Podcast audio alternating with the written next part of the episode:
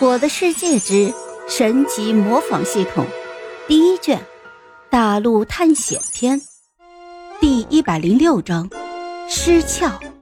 普凡的一句话直接让木丸产生了失误，一箭射出，并没有击中目标，让兔子给跑掉了。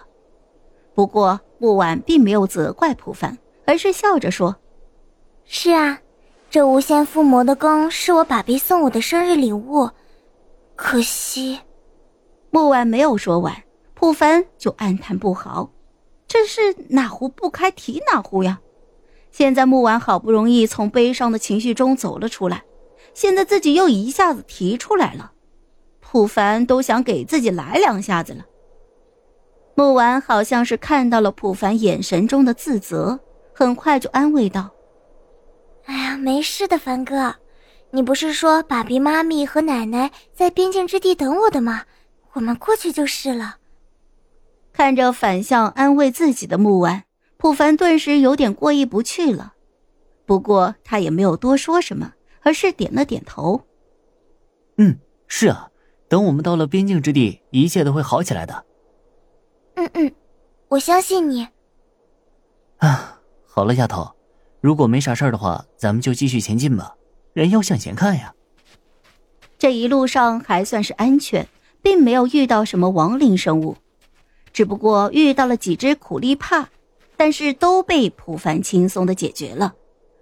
沙漠的夜晚来得很迟，普凡却早早的就变成了床，让木婉休息。道了一声晚安，两个人就齐齐睡去。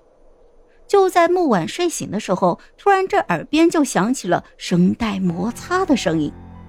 看到自己四周围出现的不明怪物，木婉赶忙叫醒了普凡。凡哥，凡哥，这些怪物是什么东西？普凡被木婉叫醒之后，看到自己周围有十几只尸鞘，露出了苦笑。哈，真的是怕啥来啥呀！这尸鞘虽然伤害不高。但是这饥饿伤害却让人头疼啊！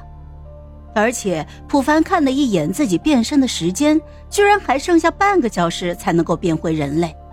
不知道是因为木婉睡得太早了，还是被饿醒了。不过现在这些都不是普凡要考虑的事情，他只能够让木婉一个人去战斗，或者就直接丢下自己去寻找一个安全的地方。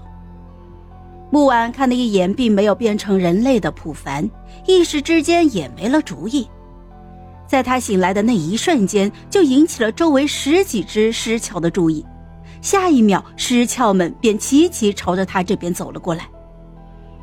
木婉看着距离自己越来越近的尸鞘，直接站在原地就开始张弓搭箭，一箭射出，成功击中了距离他最近的尸鞘。对方身体变红，与此同时被击退了一步。木婉又来了一波速射，这只尸壳被成功击杀，掉落了一块腐肉。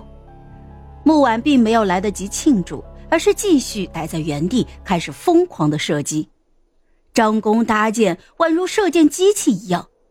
很快，他面前的尸壳就全都被杀了。可是，木婉却没有察觉到他的身后。有两只尸鞘正悄然而至，此刻只能是微微的移动，无法说话的普凡心急如焚。他很想提示对方，但是又不知道该怎么提示。后面一定要先把我是床这能力给提升满，太坑人了。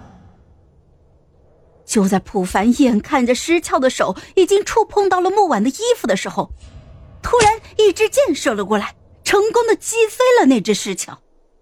而石鞘被激发发出的惨叫声，成功的吸引到了木婉。只见木婉迅速转身，一轮齐射之下，成功解决掉了这两只石鞘。好了，这一集我就讲完了，朋友们，该你们帮我点点赞和评论一下啦！有月票的也一定要投给我哦，感 谢感谢。